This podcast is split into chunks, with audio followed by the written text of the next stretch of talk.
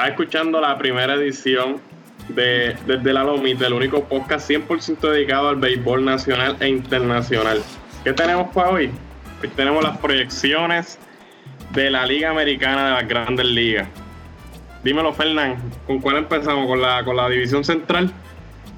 Sí, vamos a empezar con la división, división central, división en la que están los Indios de Cleveland, actuales campeones de la liga. Pero empezamos con Gabriel, que, que está loco por hablar de su predicción. dímelo, dímelo Gabriel.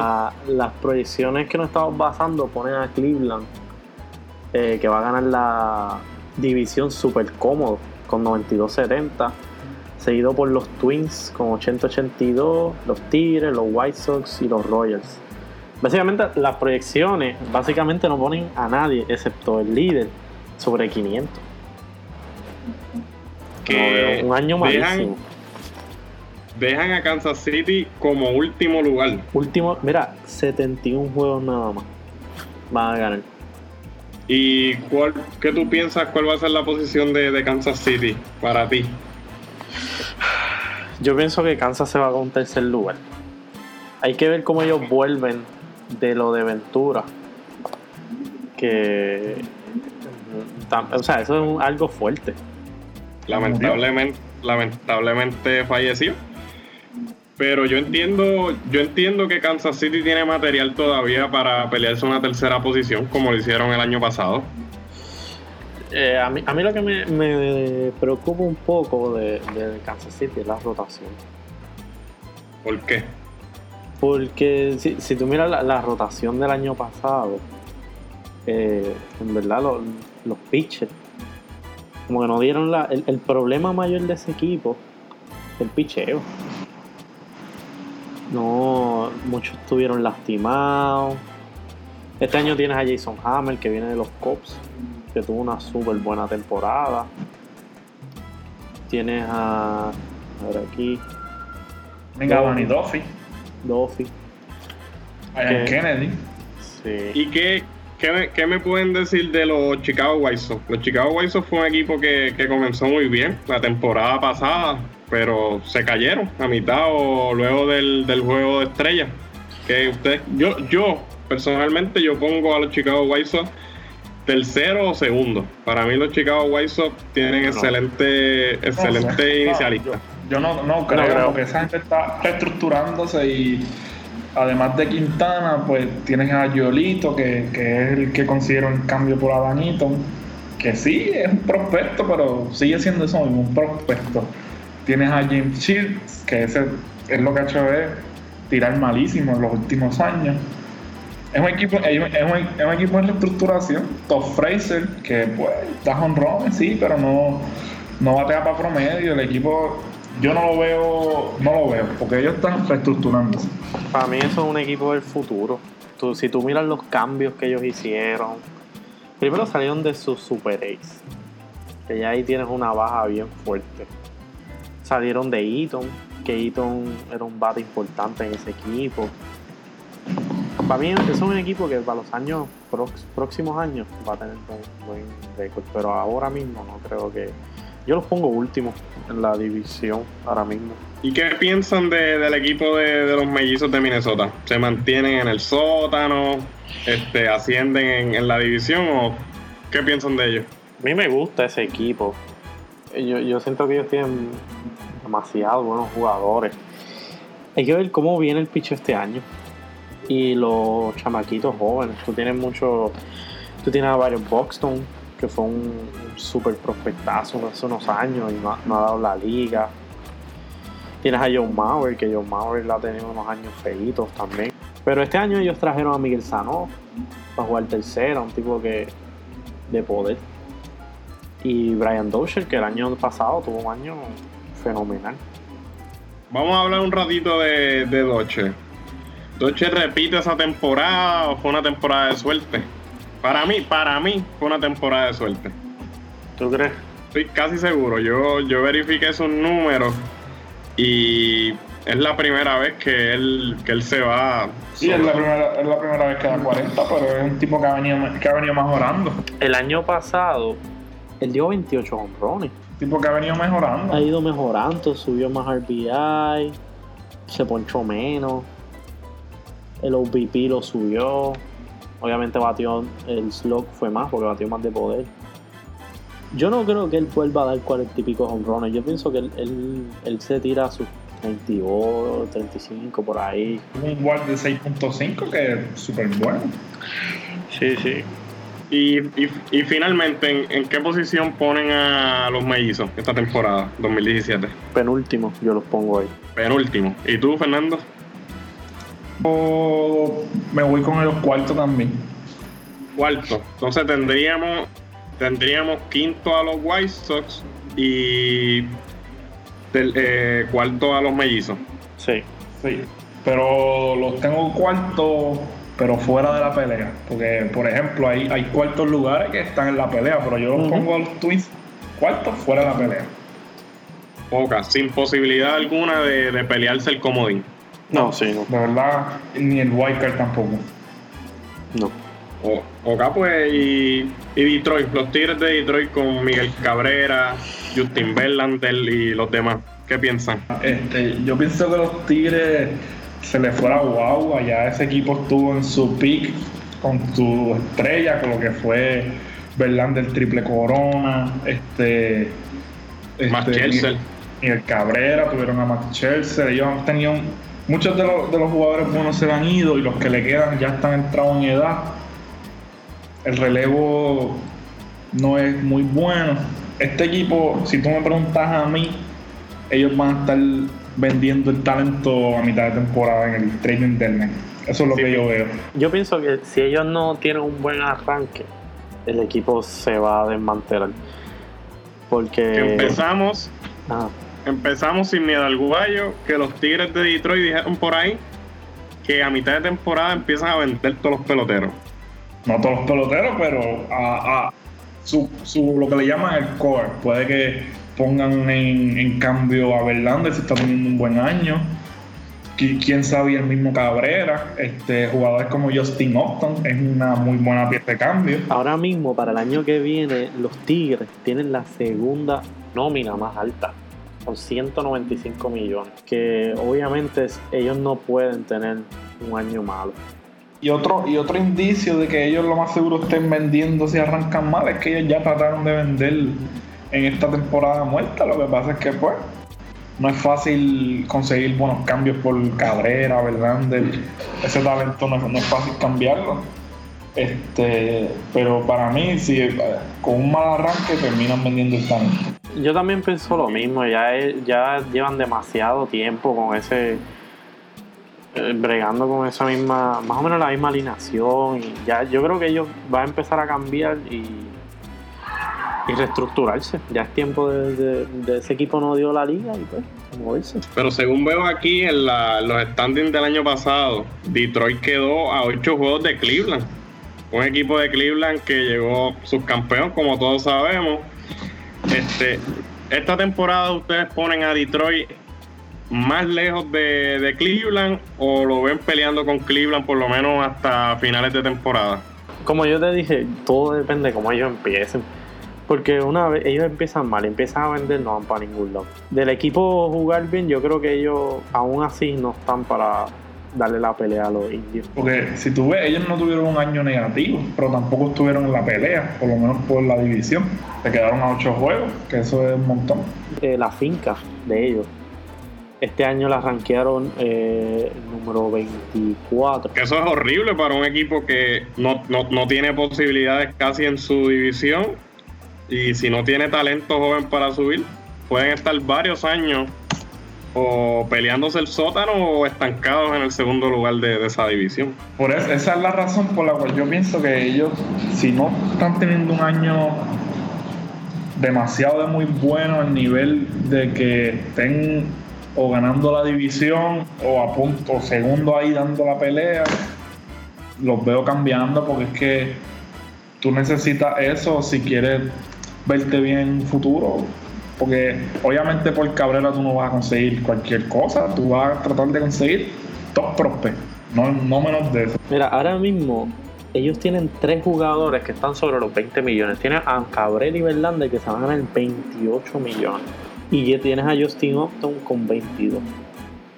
Yo creo que, ellos cambiando a Verlander o a Cabrera suben esa finca muy grande. También tienes a JD Martínez, que ese es un tipo que ha jugado excelente. Ese para mí ese es de los mejores jugadores ahí junto con Kingsley. Yo siento que los Tigres de Detroit estarán peleando contra los indios de Cleveland. Entiendo que tienen el material para hacerlo y lo harán. Pero aún así veo a los indios de Cleveland repitiendo con el banderín de, la división central de la americana.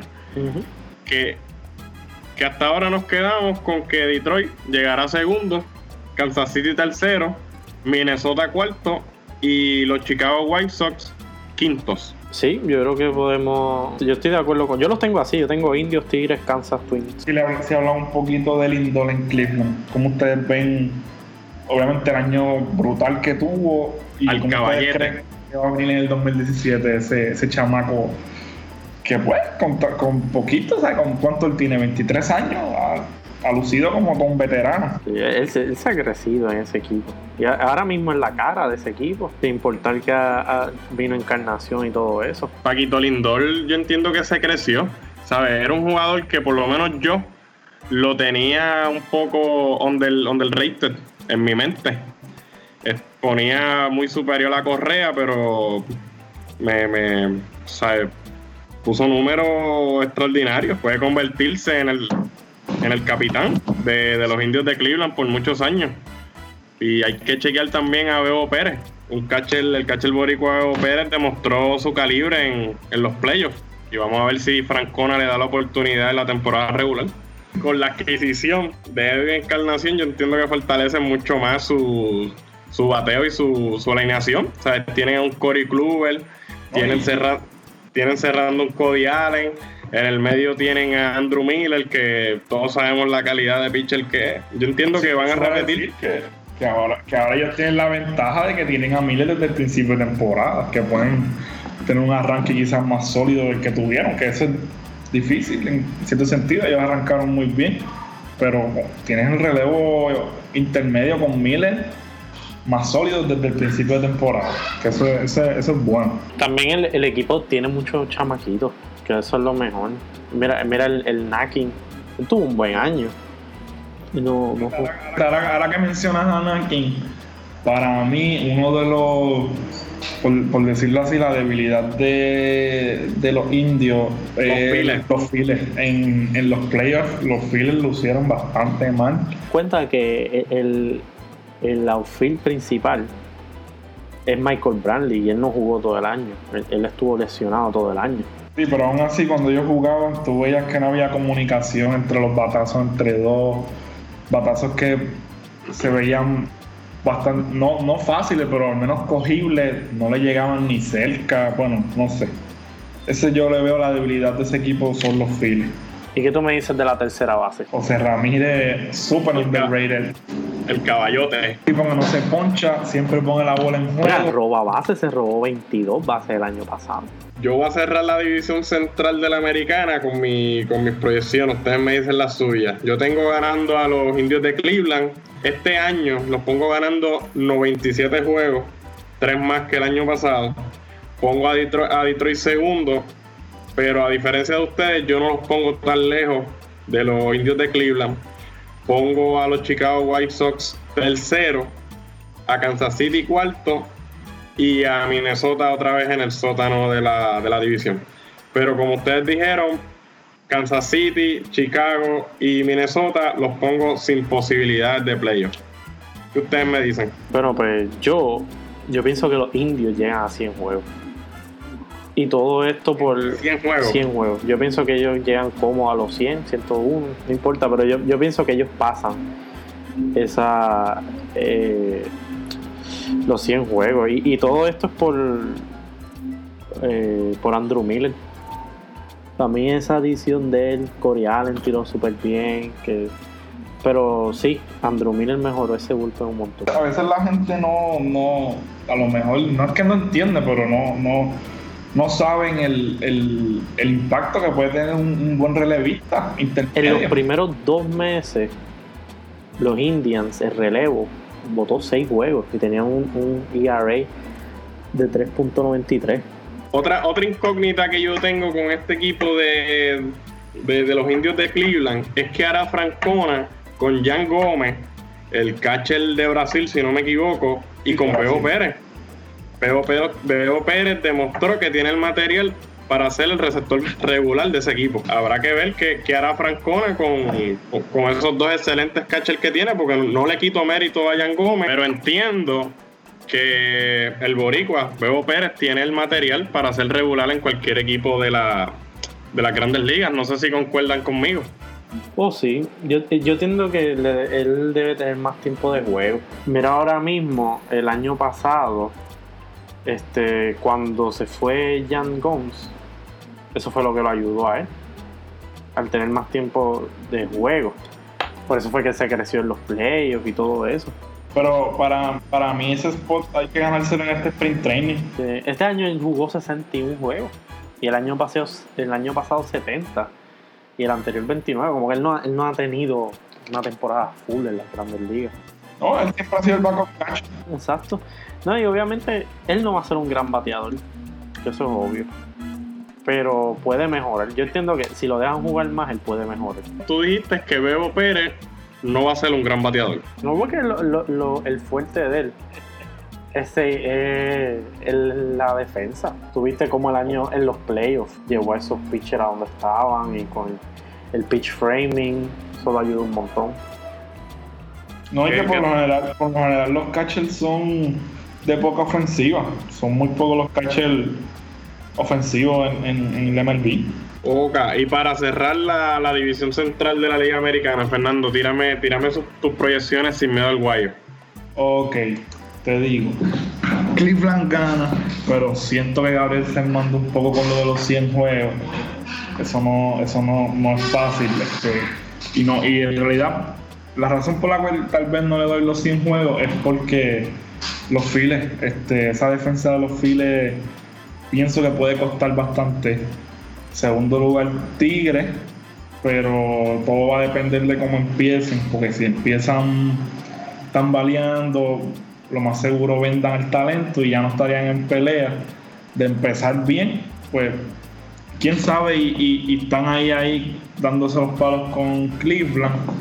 Tercer lugar los Royals, pero siento que súper lejos.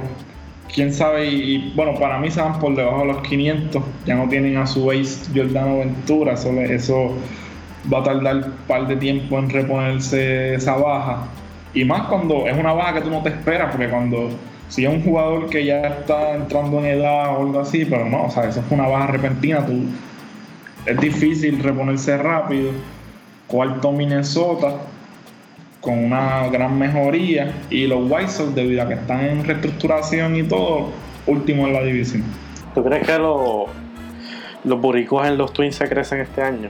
pues no han tenido tan buenos años anteriormente. Bueno, aparte de, de, de Rosario, Kenny Valga no ha tenido un buen año, la máquina. Kenny Valga el problema es su consistencia. Él viene una semana y te gana el, el Player of the Week, pero después está un mes cogiendo ponche. Este, si, si él logra coger esa consistencia que Minnesota necesita y el picheo joven de José Berrío, este, de Héctor Santiago, de el Santana, que no es tan joven, pero ajá, su, su picheo viene bien, pueden llegar al cuarto y estar bastante cerca de los 500, de, de, jugar para 500. Yo también, yo creo que también Minnesota es como, está como Chicago, tiene un equipo para el futuro. Sí, la rotación está un poco feita, pero también tiene que entender que son muchos chamacos. Tiene a Santiago, también, que es un pitcher bueno. Yo entiendo que ese es otro equipo para el futuro. Cerremos entonces la, división central y vámonos en un viaje para, el oeste de los Estados Unidos, con la división oeste, valga la redundancia, de la Liga Americana. Que ahí tenemos a Texas. Esto es una división que a mí me gusta mucho. Entiendo que esta división va a dar candela este año. Tenemos a Texas, tenemos a los Marineros del Seattle, tenemos a Houston con los Boricuas, tenemos a los Angels y a los. Springer. no vacile. y tenemos a los sotaneros atléticos de Oakland. ¿Qué pueden decir de esa división? Para mí, esa división, todo, por lo general, todos estos años ha sido como que la división más aburrida de, la americana. Bueno, para mí ha sido bien aburrido, pero yo creo que este año ellos vienen. Ahora mismo tú tienes los Astros, los Mariners y los Rangers. Esos tres equipos son equipos para, que tienen que van a contender para los playoffs. Para mí ellos tienen los tres tienen posibilidad de entrar a los playoffs. Y para mí este año esa división va a ser súper emocionante poder verla. ¿verdad? Y, ahora mismo tú tienes prácticamente los mejores jugadores de la liga americana juegan ahí. Tú tienes a Mike Trout, tú tienes a Altuve, tú tienes a Cano. Son solo algunos de los mejores jugadores ahí. Tienes a un Springer también. Puertorriqueño. Exacto. Los Astros este año hicieron muy buenos arreglos. Lo que sí es que eh, la rotación, me da miedo la rotación. Hay que ver cómo viene Dallas Keuchel. Si Dallas Keuchel tira como en el 2015, eh, pues pueden tener buenas posibilidades, pero el año pasado tuvieron la rotación en sí estuvo bien fea. Y la alineación, para mí, eh, traer a Macán fue excelente y a Beltrán, que son tipos buenos, que todavía están dando buen béisbol, son veteranos. Tuve ese equipo de, los, de Houston, tiene muchos chamaquitos también. No tenían una fuerza así, un veterano fuerte que los pudiese ayudar. Fernando, ¿y tú qué me puedes decir de las adquisiciones que hicieron los marineros de Seattle en este, en este offseason?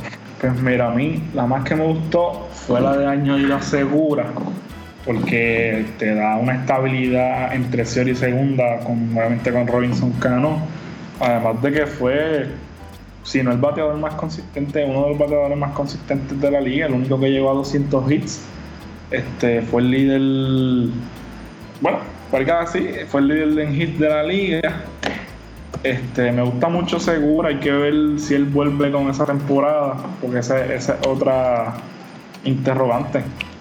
Pero los Mariners van a tener un buen año, van a estar peleando por la división, de no estar, de no ganarla. Estoy casi, casi seguro que van a estar jugando el juego por el wild card. Va a estar interesante ver ese equipo. Una, una de las cosas que a mí me preocupa de ese equipo de los marineros es su rotación. Félix Hernández y Guacuma tampoco viene de su mejor temporada. Lo único destacable de su picheo entiendo que fue el cerrador boricua Chugal Díaz. ¿Qué, ¿Qué, ustedes piensan? También tienes que tener en cuenta que ahí tienes a, Smiley, que lo trajeron de Tampa, si no me equivoco. Eh, tienes a, a, Gallardo, que vino de, de los Orioles, es que él vino, ¿verdad? Sí, de los Orioles. Son dos pitchers buenos, hay que ver. También yo, eh, Gallardo no tuvo una muy buena temporada y, él se espera que sea el quinto en la rotación. Para mí, lo importante en esa rotación es ver cómo viene Félix Hernández. Repito, eh, él es el ex de ese equipo todavía. Tuvo un leve bajón en el 2016. Esto yo no me atrevería a decir que ya él dejó de ser King Hernández. Este, tampoco me atrevería a decir que viene otra vez a matar la liga. Yo pienso que hay que ver qué va a hacer. Si él este, retoma su, su, carrera, retoma su picheo como él lo tenía antes, este equipo, repito, va a estar peleando por esa división. O, en cambio, eh, sigue bajando y, se nota que el 2016 fue el principio del final, como dicen por ahí. El equipo tal vez esté peleando por el wildcard, pero no estaría peleando la división en mi opinión.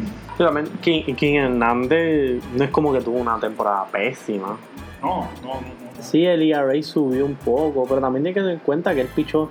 Mira, él lleva desde el 2008 hasta el año pasado tirando sobre 200 entradas todos los años. Y el año pasado tiró 153 nada más. Solamente, eso, claro, sí, él solamente inició 25 juegos. Supongo que estuvo lastimado una parte, pero yo creo que él puede, eh, yo creo que él puede volver a, tener un año sólido. Yo le doy el beneficio de la duda. Exacto, sí, el beneficio de la duda. Hablemos claro. Los angelinos y los atléticos que terminaron el año pasado, los angelinos con, con 21 juegos de desventaja y los sotaneros atléticos de Oakland con 26. hicieron las movidas en esta temporada muerta para ser equipos contendientes o mueren como el año anterior? Mira, los Angels adquirieron, si no me equivoco, vía cambio a Dani Espinosa, segunda base de Washington. Este. Buen jugador. Que es un buen jugador, pero tampoco es que él, con él ya, va, ya son contendientes de la división. Puede ser que mejoren. No tienen a Jared Weaver ya, que ya sabemos que Jared Weaver no estaba haciendo una sombra de lo que era. Ellos consiguieron a, Machete también. Adquirieron a Machete, que, que bueno, un buen backup catching.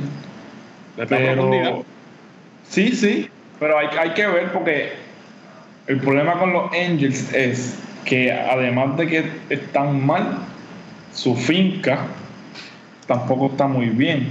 Están rankeados número 30, o sea, ellos tienen la peor finca de la liga. Como que el equipo no está muy bueno, no tienes tampoco que sacar de ahí abajo, por lo menos que prometa en, el papel. Porque muchos, muchos, muchos prospectos rankeados suben y, no dan el grado. Y asumo yo que muchos jugadores que, no, que, cuando eran prospectos no estaban rankeados, suben y, dan el grado. Pero el futuro para los Angels ahora mismo quizás mejoren en la, en la en, no tanto en la división, quizás mejoren su récord, pero no los veo peleando la división. Albert Pujol tiene un mejor año o sigue en descenso sus números.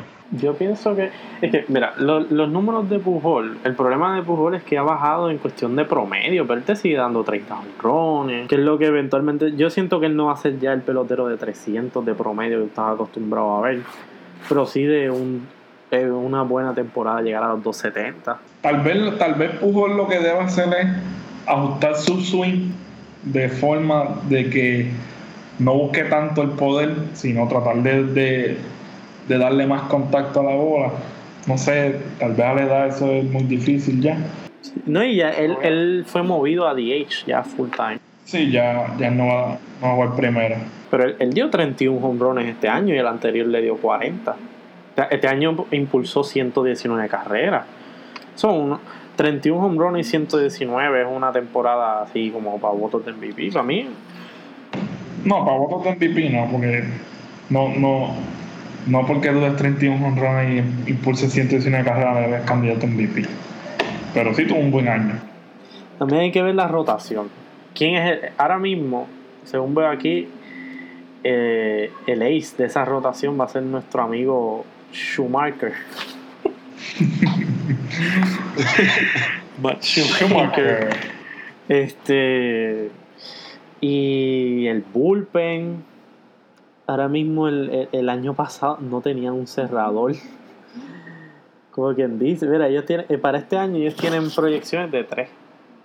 Tres, cerrados, tres posibles cerradores. Andrew Bailey, el que ver cómo viene. Houston Street ya no es nada de lo que él llegó a hacer con, los Atléticos. Yo no, ese equipo. ellos no pueden ir caer más abajo. Para mí, ellos no pueden caer más abajo en esos standings porque están los Atléticos. no, y no, y no, y no, y no tan solo por los Atléticos, es porque está Mike Trout en ese equipo. Ese equipo, ese equipo sin Mike Trout, fácil, fácil, fácil, 100, 100 derrotas. Fácil, fácil, pero fácil, sin Mike Trout. Con, concuerdo. Que ese, sin él, esa gente no es nadie. con, con, con él ahí no son nadie, imagínate. Exacto. Y ya que están hablando así, de, mal de, lo, de los angelinos de, de los angelinos de Los, Ángeles, de Anaheim. Gracias, Fernando. No me quiero imaginar que me dieran de los Atléticos de Oakland, que es un equipo que, como me dijo Gabriel ahorita vacilando antes de empezar a grabar el podcast, es un equipo que uno no sabe ni el primer bate. Mira, antes de movernos, poner esto en el dato ahí entonces, ¿cuántos saves tuvo el equipo de los Ángeles, el bullpen, colectivamente? 29. Tú tienes su. Y eso, terminaron tercero. los que menos saves fueron los Twins con 26. Para ponerlo en contexto, que la gente entienda, el equipo de los Angels tuvo 29 salvados y hay cerradores en las grandes ligas como Jensen que hacen más de 40 salvados por temporada. así de mal está los cerradores. Y, el, líder, y el líder de la liga familia hizo 51. No hay un cerrador del montón, como quien dice, te hace 36 en una temporada para mí, 20 y pico safe. Eso es algo que ellos tienen que arreglar. Si tú, si tú quieres contender por lo menos un futuro, tener un buen cerrador, es algo que tienen que tener en cuenta. ¿Y los vigilantes de, de Texas? ¿Qué me dicen? ¿Ganaron? Vamos, vamos a hablar de los Atléticos. ¿Qué pasó con ellos? ¿Hay, ¿Hay algo que hablar de los Atléticos? Bueno, ellos, ellos, ellos cuentan, ellos están ahí. Hay que hablar, hay que hablar. Hablemos de los Atléticos entonces. De la misma forma que hay equipos para rellenar ligas, pues esos que rellenan ligas rellenan temas aquí. Pues vamos, vamos a dedicarle dos minutos del podcast a los, a los Atléticos de Oakland. Bueno, ellos, ellos adquirieron a Santiago Casilla, que viene a tener una temporada pésima pues Zumba, Fernández, que tú, que tú nos puedes decir de todos esos peloteros, ¿verdad? Ya que tú eres el único que conoces. Que entre ellos juntos, yo pienso que colectivamente van para hoyo en la división. No, no puedo decirle ellos. hay que dejar el bullying, mi gente, hay que dejar el bullying. Pasamos, pasamos con los Rangers. Sí, vamos a hablar de Vamos a hablar, vamos a hablar de, de los Rangers. Pues mira, los Rangers el año pasado terminaron con 95 victorias, 67 derrotas y ganaron el banderín de la, división. Ellos, no solamente ganaron el banderín, sino que fueron el mejor récord de la Liga Americana. Que Eso es cierto. Un datito ahí extra. ¿Qué me pueden decir este, sobre, sobre los, los Rangers? A mí me gusta ese equipo. Este, yo no creo que, que el hecho de que Beltrán se haya ido haga un gran hoyo como para que ese equipo no, no dé la pelea. Yo los tengo tercero, pero no es porque sea un mal equipo, es por los que están arriba. Yo creo que si ellos, qué sé yo, ellos jugaran en la del centro, ellos terminaron un segundo lugar sólido. Pero a mí me encanta, la rotación de ellos me gustan, el bullpen. Matt Bush vino este año virado, tuvo un buen año. Texas tuvo una adquisición que a mí sinceramente no me gustó para nada, que Andrew Kashner. Este, Andrew Kashner era un pitcher que, estaba en San Diego, este, en el trading deadline pasó a Miami. Y la realidad es que este tipo lleva varios años en la liga, cogiendo palos. Yo no sé cómo él existe todavía en la liga. Pero, pero Texas lo firmó, de verdad. Este... Está jugando en, Los Padres, que es el equivalente de los Atléticos en la Nacional. Sí, tú puedes, tú puedes estar en Los Padres. Pero como quiera, estás cogiendo palos y, y ese trabajo es tuyo solo. Ese trabajo no, no, Ahí, ahí no tiene que ver nada el equipo. yo estoy viendo los números de él, este año estuvo bien feo. este, la efectividad con San Diego fue 4.76, con Miami 5.98. Este, el total fue 5.25, 4.34 en el 2015. En el 2014 no tiró mal, pero por lo que veo estuvo lesionado porque tiró pocas entradas. ¿Qué fue lo que lo ayudó? Sí, porque si llega a tirar más. Pero no sé, no me, no me gusta, no me gusta. No me gustó esa cuestión. ¿Tú crees que este año Judarvish va a tirar mucho, se va a lastimar? Pues Judarvish ha demostrado que cuando él está saludable, él puede tirar súper bien. Tú mira los números. Ahora, ahora mismo, tengo entendido que él va a empezar la temporada, ¿sabes? como el año pasado, que él empezó lesionado pero él no va a ser el ace. Para mí el ace no, va a ser el ace de ese equipo es Cole Hammers. Calladito, tuvo una gran temporada, ganó 15 juegos, perdió 5. Este, 3.32 de efectividad, que la Liga Americana es súper buena. Y te repito, eso fue callado, nadie hablaba mucho de él. Este, repiten con Carlos Gómez, pierdes a Ian Desmond, pierdes a Carlos Beltrán. Tienes a, hoy, tienes a Lucro desde el principio de temporada, que es de los pocos catchers ofensivos. Mira, y y Odor. Odor, el boxeador. Tienes a Ronnie Odor. No, sí, y él ayuda mucho al equipo porque ¿sabes? el otro equipo coge miedo con esos open que da y planta respeto. Algo, algo que hay que tener en cuenta con el equipo de Texas es la salud de Adrián Beltré. Adrián Beltré es un pelotero que yo proyecto va a ser el futuro Salón de la Fama. Su última temporada, yo entiendo que puede pasarla leccionado. Por lo que estoy viendo aquí que Texas también adquirió a James Looney, que es, un pelotero que obviamente no es una estrella, pero es un tipo que se ha mantenido en la liga. Este es un bate promedio que te puede batear 270, 280, te da profundidad en esa primera base. El relevo de ellos es bastante bueno. Tiene a Mark Butch, Sam Dyson, este, Alexander Claudio, puertorriqueño que esperemos verlo en el clásico luciéndose. Puertorriqueño y junqueño, que no es lo mismo. Ah, eso es así. Exacto. No, y también tú tienes que tener en cuenta que el Texas tiene a, a Joey Gallo, que él se veía como un super prospectazo un tipo que, mira, en, las ligas menores te da 40, 42, 23 hombrones, pero llegó a las grandes ligas y se cayó. Claro, él tiene todavía 22 años y no, él no ha tenido mucha acción en la, en la grandes ligas, pero él se espera que sea un hombre de 30 a 40 hombrones. El cambio de, de Morland a Boston? ¿Afectará a Texas? Eh, no, no, no, no, creo. que afecte tantísimo, porque Morland sí es un pelotero con una defensa bastante buena.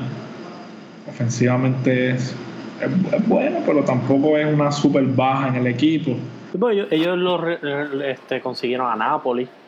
Tienes a Napoli, tienes a James Looney, como mencioné hace unos minutos, que James Looney este, bueno, es un bateador que se ha mantenido en la liga ya hace un tiempo casi no es regular en los equipos, pero cuando estás el trabajo, bateados 84 de por vida. Sí, que te, puede salir bueno del banco, del banco puede tener... Y, y el bateado 84, y él llegó hace muchos años, primera base regular en los Dodgers, llegó a ser primera base regular en Tampa Bay, o sea que es un buen bate. Con todo esto dicho, ¿cuáles son tus proyecciones de la liga eh, de la Liga Americana, la División Oeste. ¿Qué tú me dices? Este, en el último lugar pongo a los Atléticos. Este, Por default. Creo que eso no les debe sorprender mucho. Este, cuarto Anaheim. En los primeros tres lugares, eso, eso va a estar duro, duro, duro. Pero si tú me preguntas a mí, este, fíjate, Houston yo no me quiero enchuletar tanto con ellos porque a pesar de que hicieron muy buenas adquisiciones ofensivas, el picheo lo dejaron prácticamente intacto. Y esa para mí es la debilidad de ese equipo. Este, en primer lugar me voy con Seattle. Este, es el equipo para mí más completo ahora mismo en esa división. Texas perdió bateo también, aunque adquirieron a Napoli, pero sabes de Desmond, sabes de Beltrán este, me voy con Seattle primero y segundo lugar Texas, tercero Houston, pero Texas y Houston van a estar bien cerca y peleando peleándose el Card y tal vez la división. Gabriel, dímelo tú. Yo creo que los Astros ganan esa división. Tengo a los Mariners después, tengo a Texas y termino la esa división con los Angels este, yo creo que los Astros se pueden ganar sus 92, 93 juegos. Yo pienso que los Mariners y Texas van a terminar como a un juego o dos. para mí esa división va a estar bien cerrada. Cualquiera, yo de todas las divisiones la posibilidad más alta de que yo me equivoque es esta.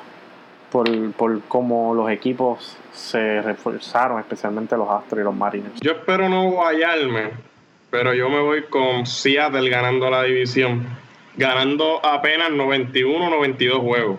No lo pongo ganando más de ahí. Pongo a los Astros de Houston segundo, eh, ganando el, uno de los comodines de la americana. Pongo a Texas tercero, peleando el segundo comodín con uno de la división del este, mi favorita. Pongo cuarto nuevamente a Los Angels y quinto a los Atléticos. Me sorprende mucho que hayas puesto quinto a los Atléticos, de verdad. Yo espero que los Atléticos lleguen últimos, porque si los Atléticos se pelean la división, vamos a estar bien guayados. Monibol. ¿qué hacemos? Pasamos entonces a la división este de la americana, la división más caliente de, de todos los tiempos. ¿Qué tú crees? Pues empecemos, empecemos hablando de los nenes míos. Vamos a hablar de los Medias Rojas de Boston. ¿Qué ustedes creen de los Medias Rojas de Boston? Adelante, adelante, antes que sigan. Para mí, ganan sobre 105 a 110 juegos. Con esa los no, no, jamás. y no es la misma. De la viviste. Viviste Comenten. Hombre, es que hay que reírse antes de comentar. ah, Mira, yo, yo te puedo decir, Para el récord, para el récord. Estos dos son fan de los Yankees. Hay un, hay un media roja y dos Yankees aquí. Ya estoy perdiendo. yo te puedo decir que yo creo que ellos ganan esa división.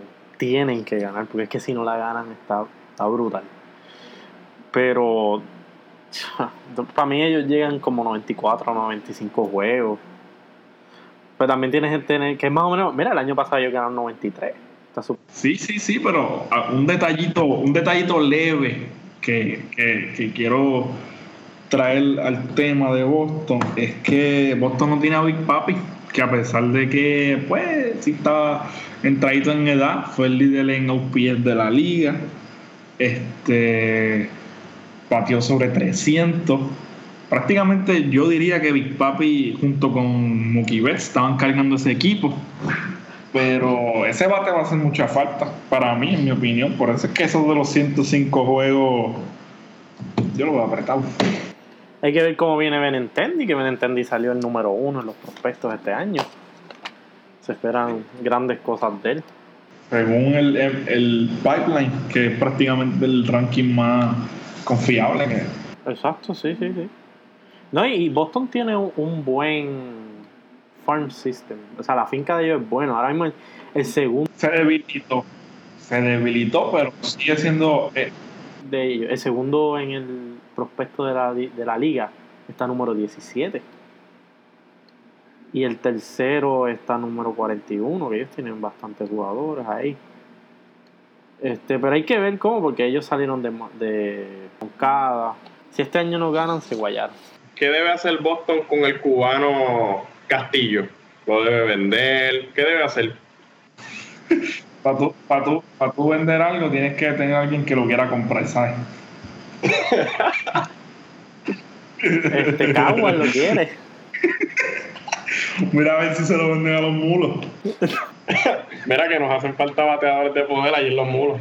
Ese es el problema, que él no tiene poder. No dio ni un honrón en la, en la Clemente, pa. Por lo menos en la regular. Creo que en los playoffs sí dio creo que uno, pero en la regular no dio ni uno. En la serie, en la serie del Caribe también, también conectó de honrón. Pero. Ah. No estoy contento con eso. Y Cristian Vázquez, el puertorriqueño Cristian Vázquez, eh, ¿es regular en los Medias Rojas de Boston o pasa a la banca? Tú dime, tú eres, tú eres fanático de ellos. ¿Qué, qué, qué- qué has sabido de él? Lo he visto jugar en sprint training, lo veo en excelente condición física.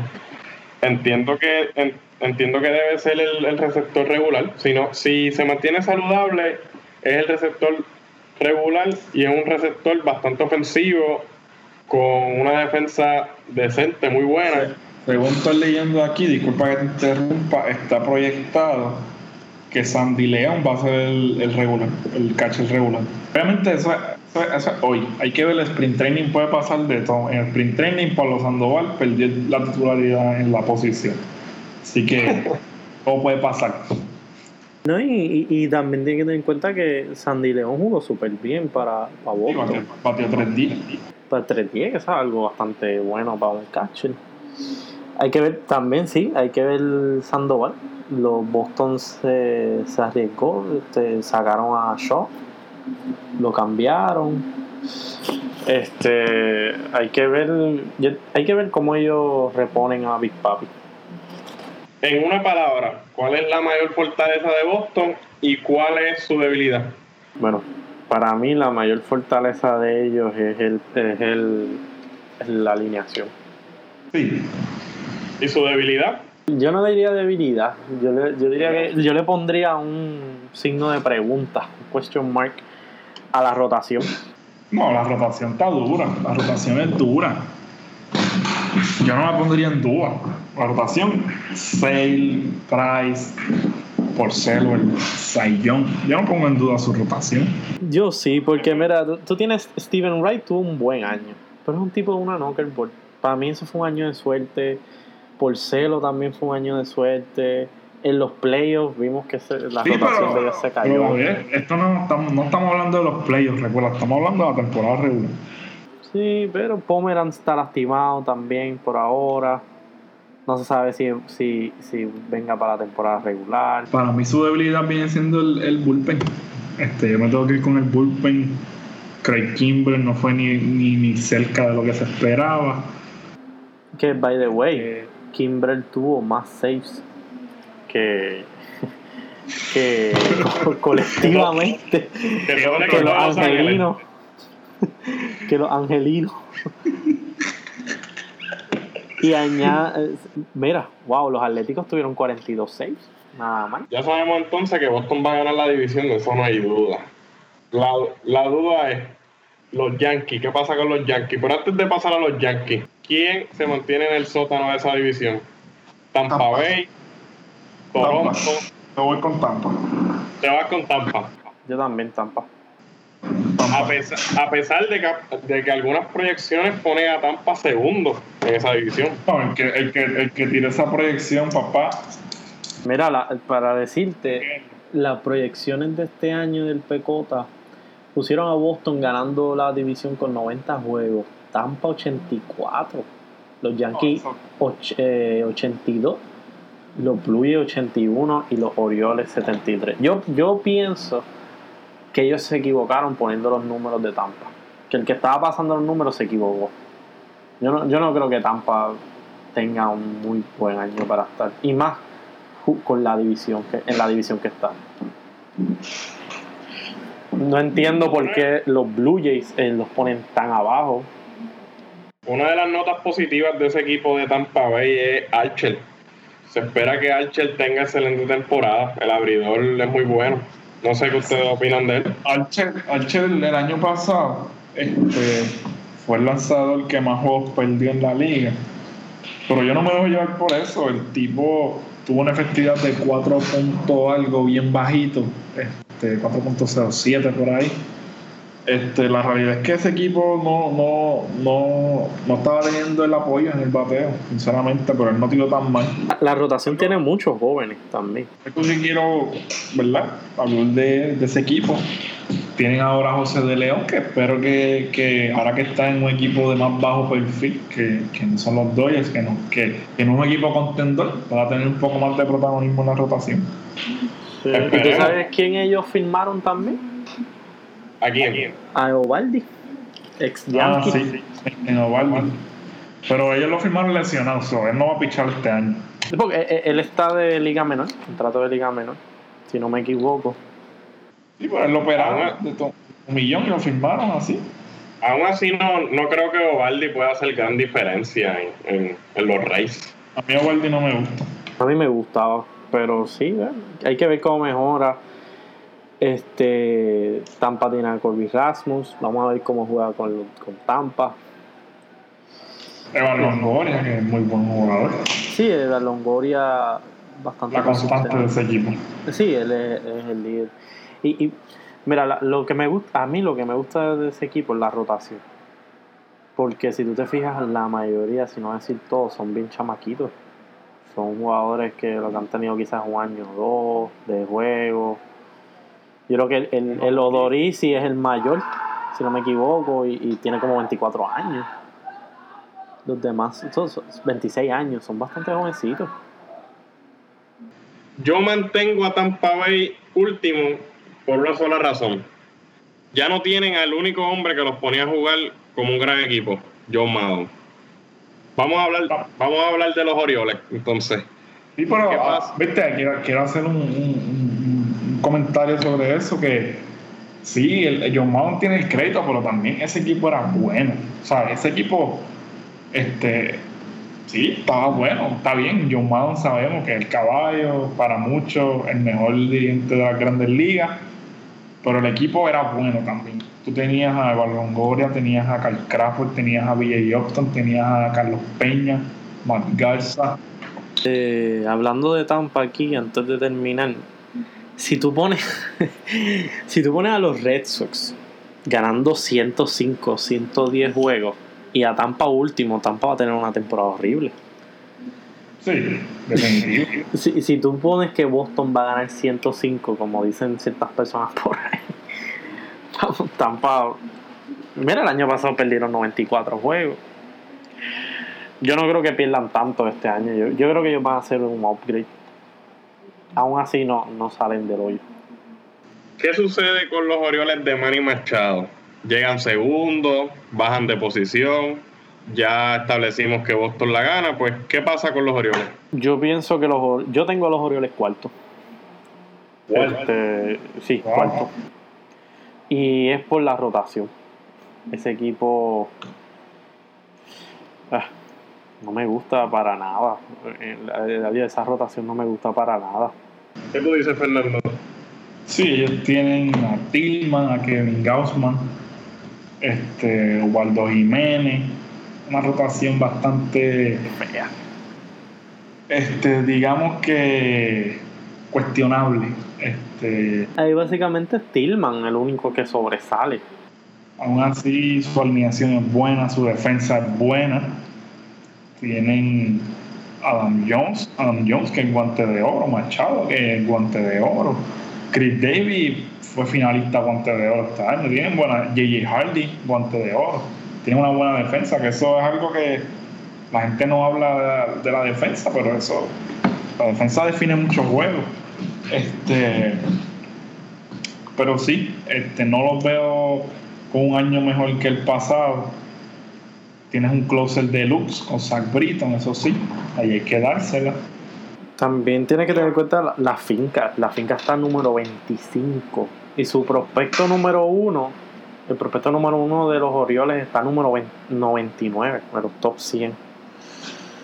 Aquí eh, el, el, gran problema de este año fueron los inicialistas. Yo estaba viendo los números y los, inicialistas este año terminaron 57 y 58 con 4.72 de ERA un equipo que llegó segundo y entró a los playoffs, se fueron por, por wildcard. Yo no, ellos no hicieron nada, a mi entender, para mejorar eso. Yo no sé qué ustedes piensan, pero yo no creo que ellos mejoraron ese. se les fue Gallardo, que no es un. no fue el mejor pitcher, pero para que se fuera Gallardo, que se fuera Waldo Jiménez. Yo concuerdo con ustedes en las debilidades del equipo, pero me gustaría hablar de Manny Machado. Manny Machado podría tener la mejor temporada de su carrera, temporada en la que podría trabajar para MVP.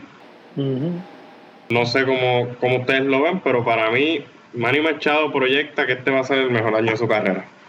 Yo lo veo en el radar de Brian Cashman para los Yankees como sea libre. Ahí yo lo veo tú ves, estas son las cositas que pasan cuando uno habla con dos, con dos yankees reventados. Bueno, bueno ahí es donde yo lo veo, en el lado de casa. Yo no veo en ningún otro lado. Pues, pues olvidémonos de Machado y vámonos entonces con, con, los azulejos de Toronto, porque no podemos seguir hablando de Machado así. ¿Qué, pasa con los azulejos sin él en encarnación? Yo pienso que, que, que, el equipo, a pesar de que obviamente no está en encarnación, el equipo sigue bastante parecido. Este, firmaron a Kendrick Morales, que yo pienso que puede llenar en parte ese juego de encarnación no lo llena full, pero sí puede hacer un buen trabajo. Su rotación prácticamente es la misma, que su, su bullpen se mantiene bastante igual. Que este picheo, la gente no, la gente cuando habla de Toronto se, se basa mucho en su ofensiva, pero fue la, la mejor efectividad en la liga americana. Este, yo los veo segundo en la división, los veo los veo, los veo bien, este, los veo que siento que el boricua Marcus Stroman va a tener un buen año. Este, Tú dices el boricua Stroman y como que los oídos me, me, suenan. ah, perdón. Prometo no, hacer, no, no, no seguir con el chistecito ese. Pero el equipo promete. Yo lo veo segundo en la, en la división detrás de Boston. Yo también.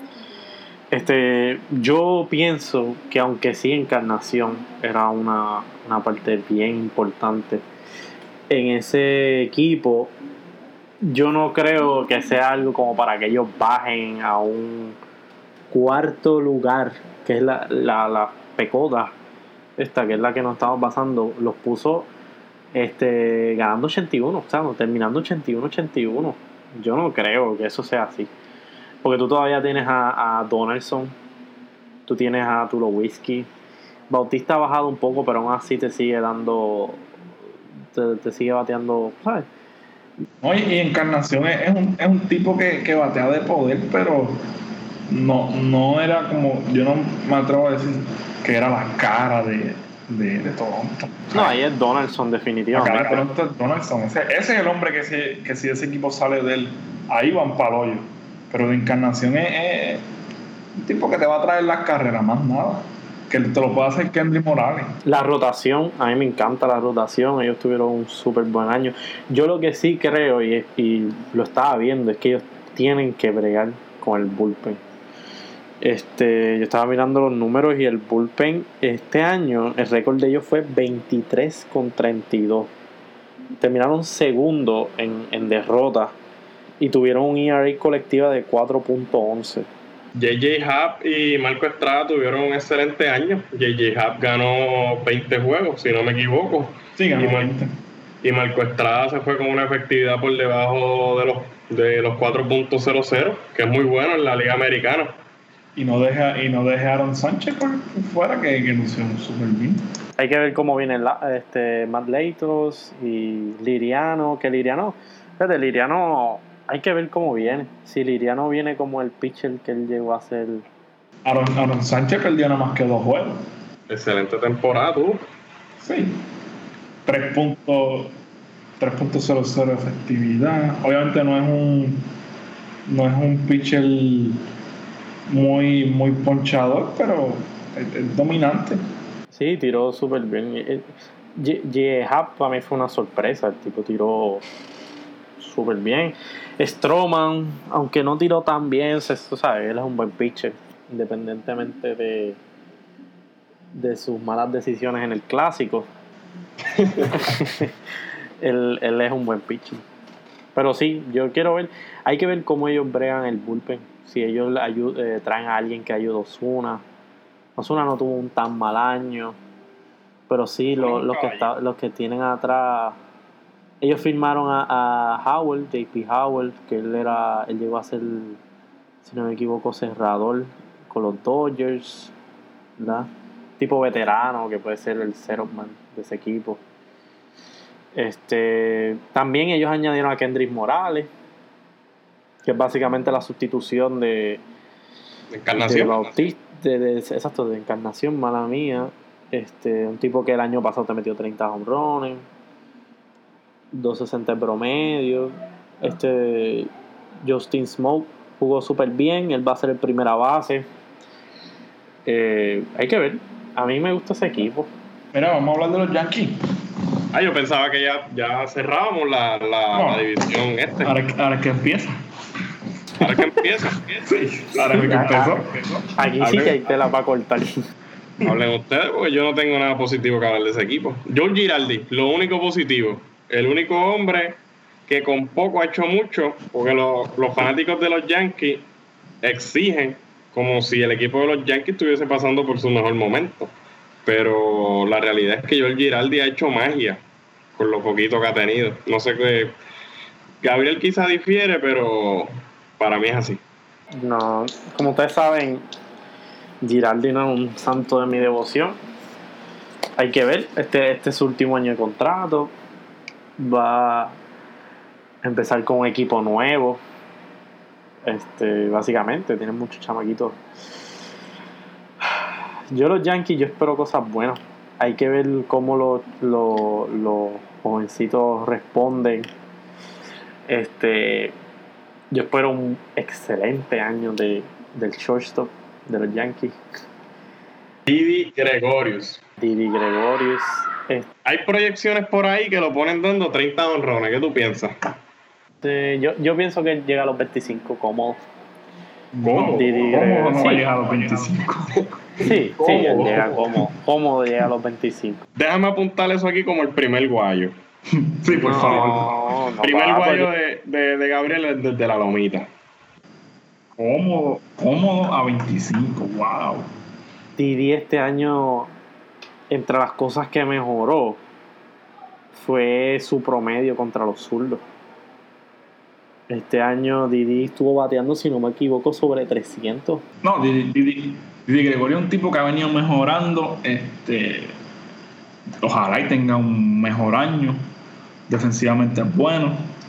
Pero los Yankees es un equipo que yo sinceramente no espero tanto de ellos. Este, un equipo en reestructuración con muchísimas interrogantes porque después de Tanaka, ¿quién está en esa rotación? Sabatia, Pineda y ya. O sea, ahora mismo el cuarto y quinto lanzador se lo están peleando en el sprint training.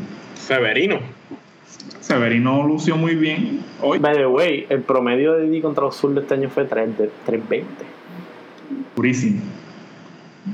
Didi, El Didi- problema es que la mayoría de los pitches son derechos. Sí, bueno, pero Didi empezó el, el año pasado y a principios de este año, cuando Didi, cuando los Yankees jugaban contra un zurdo, Girardi lo sentaba, porque él no práctica- prácticamente no, no le bateaba. Está bueno para cuando vemos con Boston.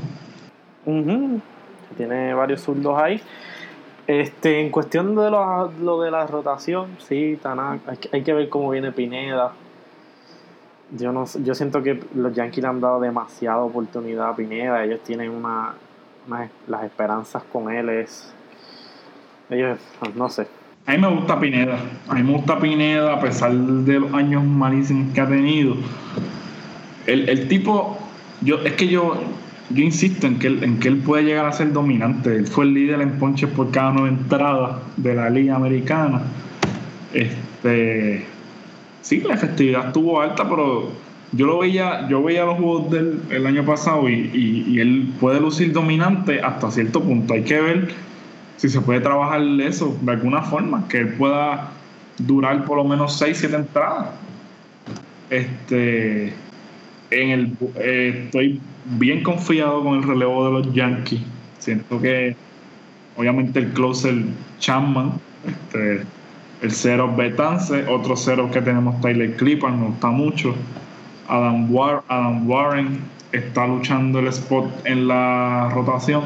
Eso no me gusta mucho, prefiero dejarlo en el relevo. Este, si hablamos de lo que es el line-up de los Yankees, el line-up de los Yankees es un line-up que objetivamente no tiene tanto poder. Este, tú tienes a Brett Gardner y a Jacoby Ellsbury, hermano. Jacoby Ellsbury decepcionante en los Yankees por completo, se lesiona y cuando está saludable no hace el trabajo. Es que no es Boston, mis hijos. Ah, ok, eso es. Eh, qué Sigue, chiste. Sigue, sigue. Este, gracias. Eh, eh, vamos, vamos, a seguir. Quiero, qui- qui- qui- quiero hablar de Gary Sánchez. Gary Sánchez es un tipo que, olvídate, él llegó a la liga, dio 20 honrones en 50 juegos. Que eso, eso es- el tipo se fue a otro nivel, batió 299. Pero vamos a hablar claro. Él tiene mucha presión ahora mismo porque obviamente está en los Yankees. Se espera que él cargue a los Yankees. Además de eso, este, él, algo que yo quiero destacar, él no terminó muy bien la temporada. Él, yo diría que una o dos semanas antes de que se acabara la temporada estaba batiendo 320 y terminó con 299. Quiere decir que él terminó bastante lento. Yo espero un comienzo lento de Gary Sánchez.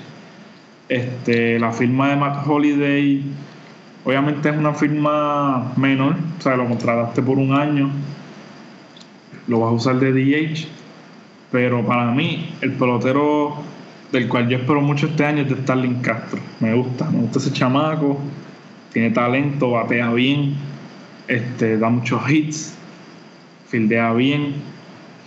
Los Yankees, eh, hay que ver qué pasa, pero yo insisto en que es un equipo que, que no va a dar no va a estar muy cerca del wild card.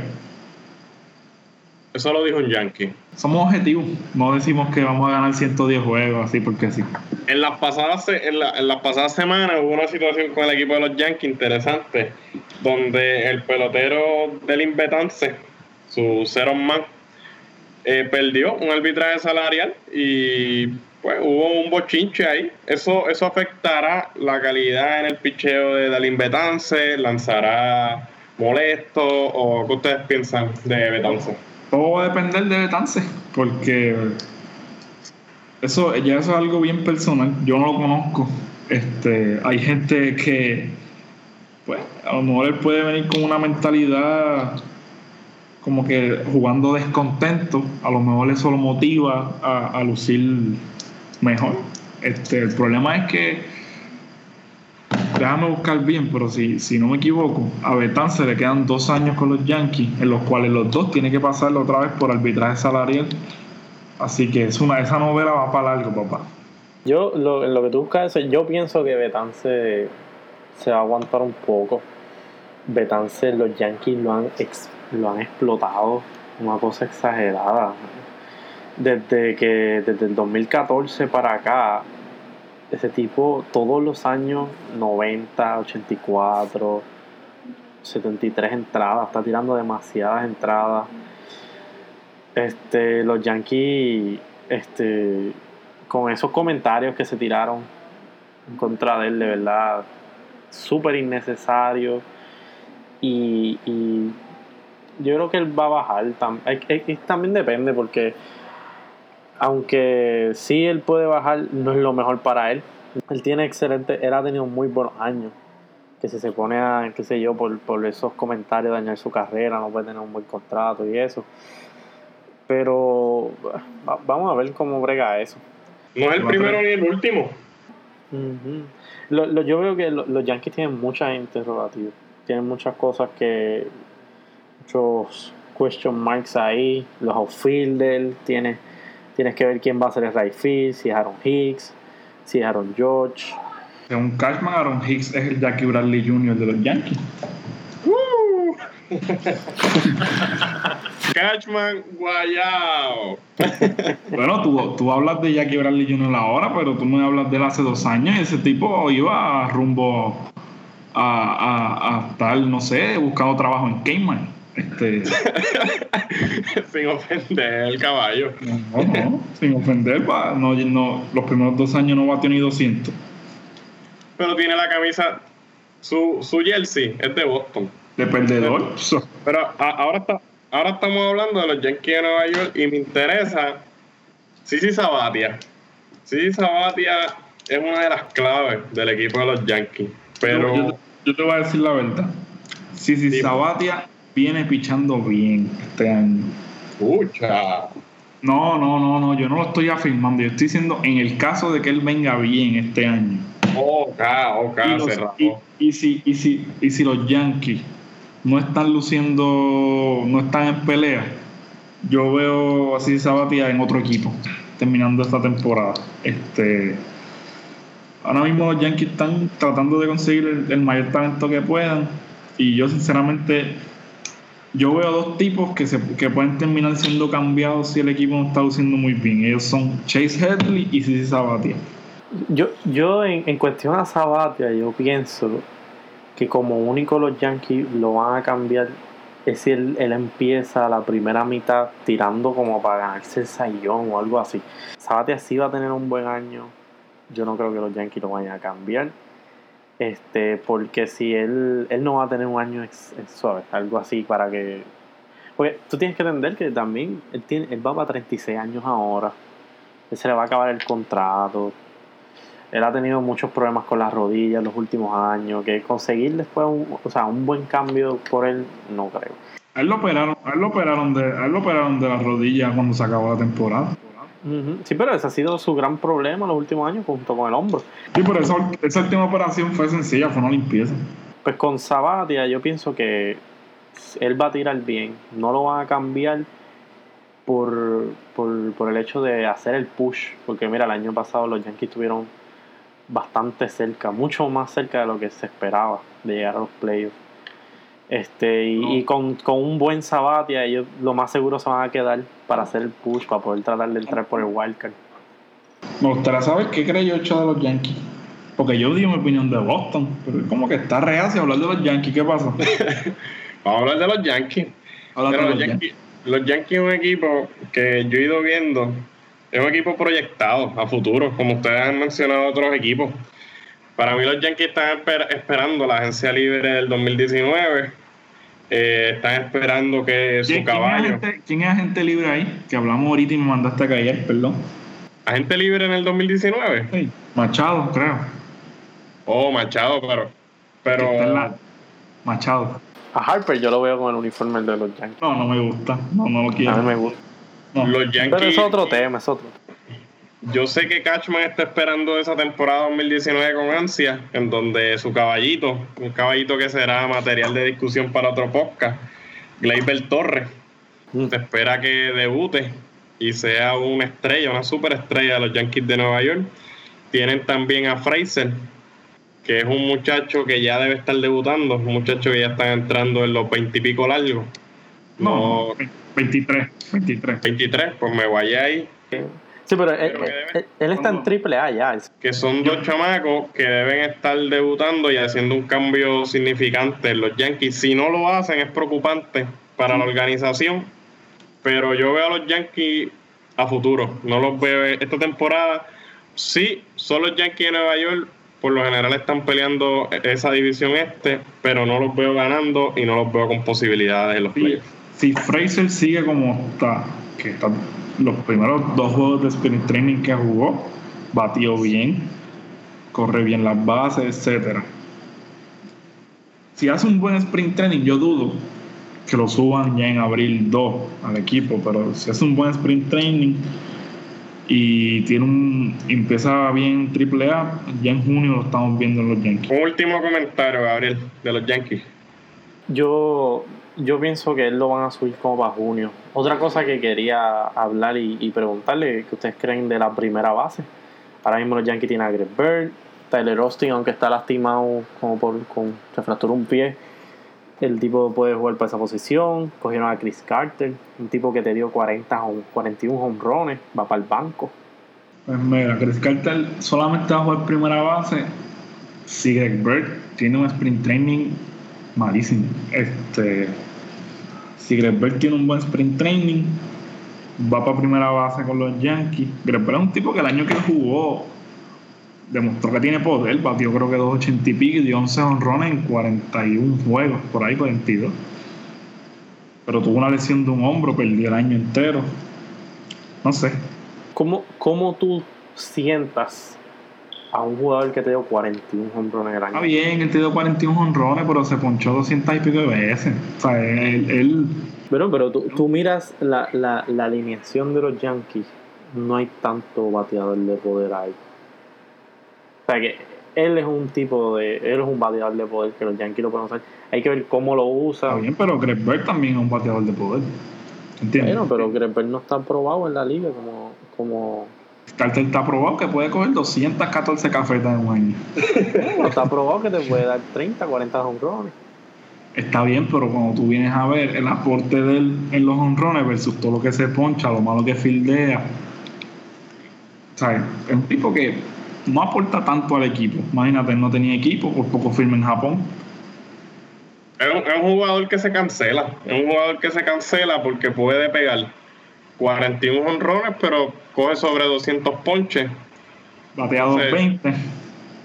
No batea para promedio. No, no lo veo como un jugador. Es un jugador que para mí es, un jugador de rol. Es un jugador que si Giraldi le hace falta un bateador emergente, lo puede traer y puede hacer el daño.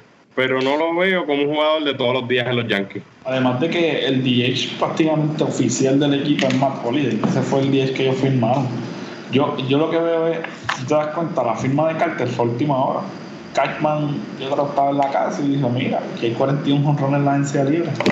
Le ofreció 3 millones. By the way, salió un reportaje que Greg lo han visto varias veces cogiendo roletas, o sea, practicando tercera base. Que es quizás una posible que lo muevan.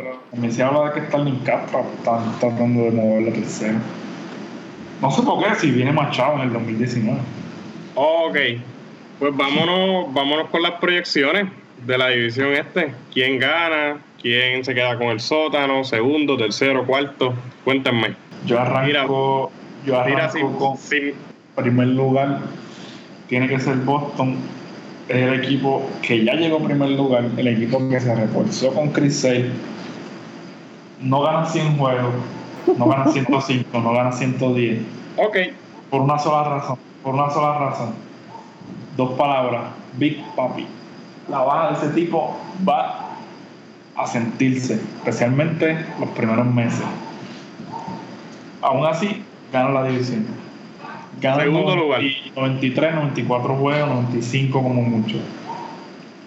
Segundo lugar para mí, Toronto. Toronto es un equipo que se mantuvo bastante igual, tiene buen picheo, excelente bateo. La baja de encarnación duele, pero tienes a Kendry Morales. Este, los mantengo segundos, bueno, los mantengo, los subo a segundos. Bueno, literalmente los estoy manteniendo porque ellos terminaron empate. Eso, eso te iba a decir. Los Orioles, los Orioles los bajo a tercero. Este, y quién sabe, vamos a tirar, tal vez no están peleando por el wildcard.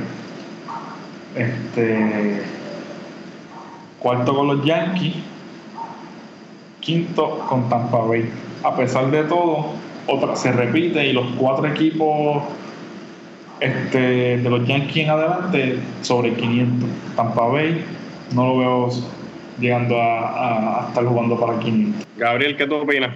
Yo creo, yo, yo tengo a Boston también en primer lugar. Yo no creo que ganen 100, 100 juegos. Eh, si no, no. Eh, los Blue Jays segundo, yo creo que los Blue Jays van a hacer un buen push y, aunque yo no, fíjate, yo, yo, pienso que Boston gana la división, pero los Blue Jays le van a dar problemas. Yo pienso que sí, que, que fíjate, lo, que me gustó, pues si tú te fijas, Boston y Toronto se les fueron sus buenos bateadores de poder. Y los Blue Jays sí hicieron este, los ajustes. Sí, las gestiones, ¿sabes? Ellos consiguieron a Kendrick Morales, que, que, ¿sabes? más o menos en gran medida te, te, da más o menos los mismos números que, que, Encarnación. Boston no lo hizo, Boston se confió, se fue a buscar picheo, que también, ¿sabes? Crisel es bueno. Este, yo pienso que el tercero los Yankees. Yo creo que los Yankees pueden hacer el push para allá al tercero. los Orioles. Eh, los Orioles cuarto y Tampa último. Los Orioles, como yo te dije, si ellos no mejoran esa, esa rotación, dependiendo de, de Jiménez, de Eduardo Jiménez. Yo veo que la primera serie entre Yankees y Boston es Yankee Stadium, los Yankees la barra. Ah, sí, yo la veo también. Que, no sé, yo siento que Boston se va a acordar del Grand Slam de Texeira. y mentalmente eso como que les va a doler. ¿Ya terminaste tus proyecciones, Gabriel? Sí, sí, porque, mira, y oye, déjame añadir. Yo sí, Tampa último, pero yo pienso que Tampa va a tener un mejor año que el que tuvo el año pasado. O sea, el año pasado ellos terminaron, ¿qué? 68-94. Yo, yo espero que, qué sé yo, pasen los 70 por lo menos. Hay que ver, pero sí, esas son mis proyecciones para este año. Repito, Boston primer lugar ganando 105 juegos. vale. Bueno, eso no hay que apuntarlo, está grabado apuntado, está grabado. Pongo, pongo, a Toronto segundo. Tiene y después, excelente. Y después, nosotros somos los fanáticos. Bueno, Exacto. Tenemos otro día. pongo a Toronto segundo. Tiene un excelente cuerpo monticular. Y como dijo Gabriel y Fernando también, se reforzaron. No se reforzaron. Llenaron la baja de encarnación con Kendry Morales, que entiendo que debe estar haciendo el trabajo. Pongo a los Yankees tercer lugar, Baltimore cuarto y Tampa Bay último. Pongo a los Yankees tercero por una sola razón, Joe Giraldi. Si el equipo a Joe Giraldi se le mantiene saludable, Joe Giraldi lleva ese equipo al tercer lugar.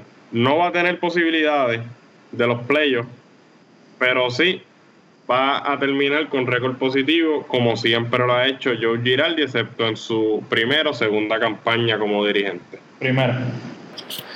¿Y, y ustedes creen que, ven, ¿y que ustedes creen del Wildcard? Básicamente sería entre los... eh, hay un consenso de que se va los Blue Jays con, con o eh, los Mariners o los Astros.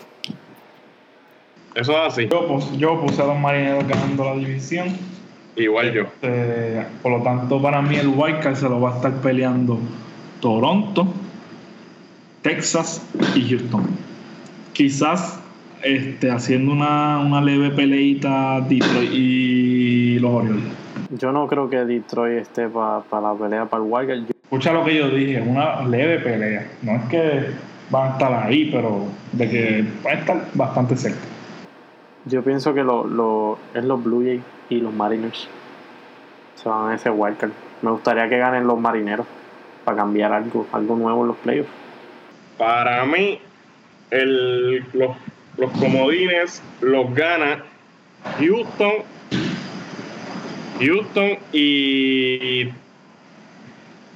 Texas. Houston y Texas.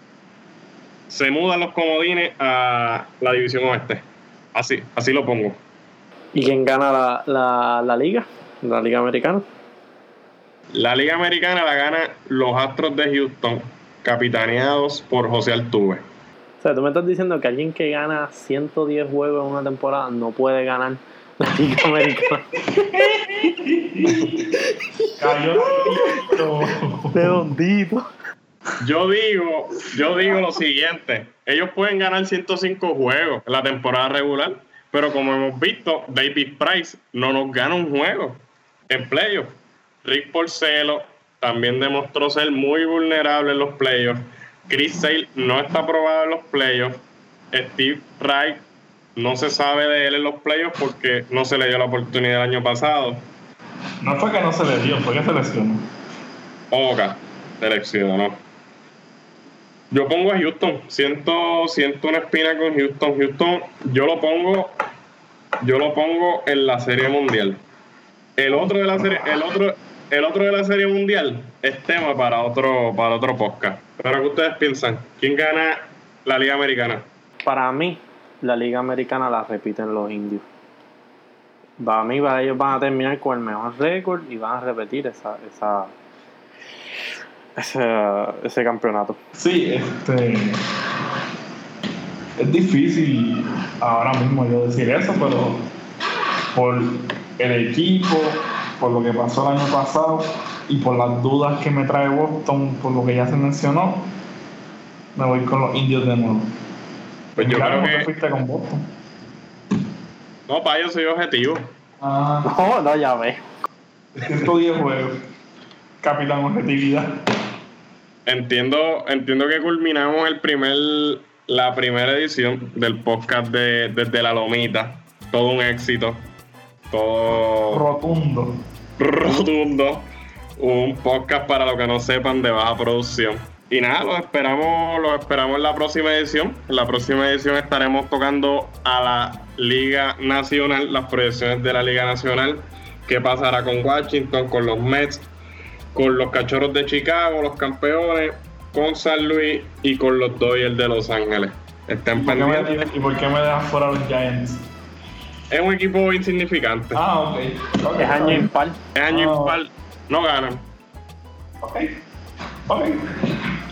Estén pendientes al único podcast que batea para 400 desde la Lomita. Único podcast que también está 100% dedicado al béisbol nacional e internacional. Duro. Nos fuimos.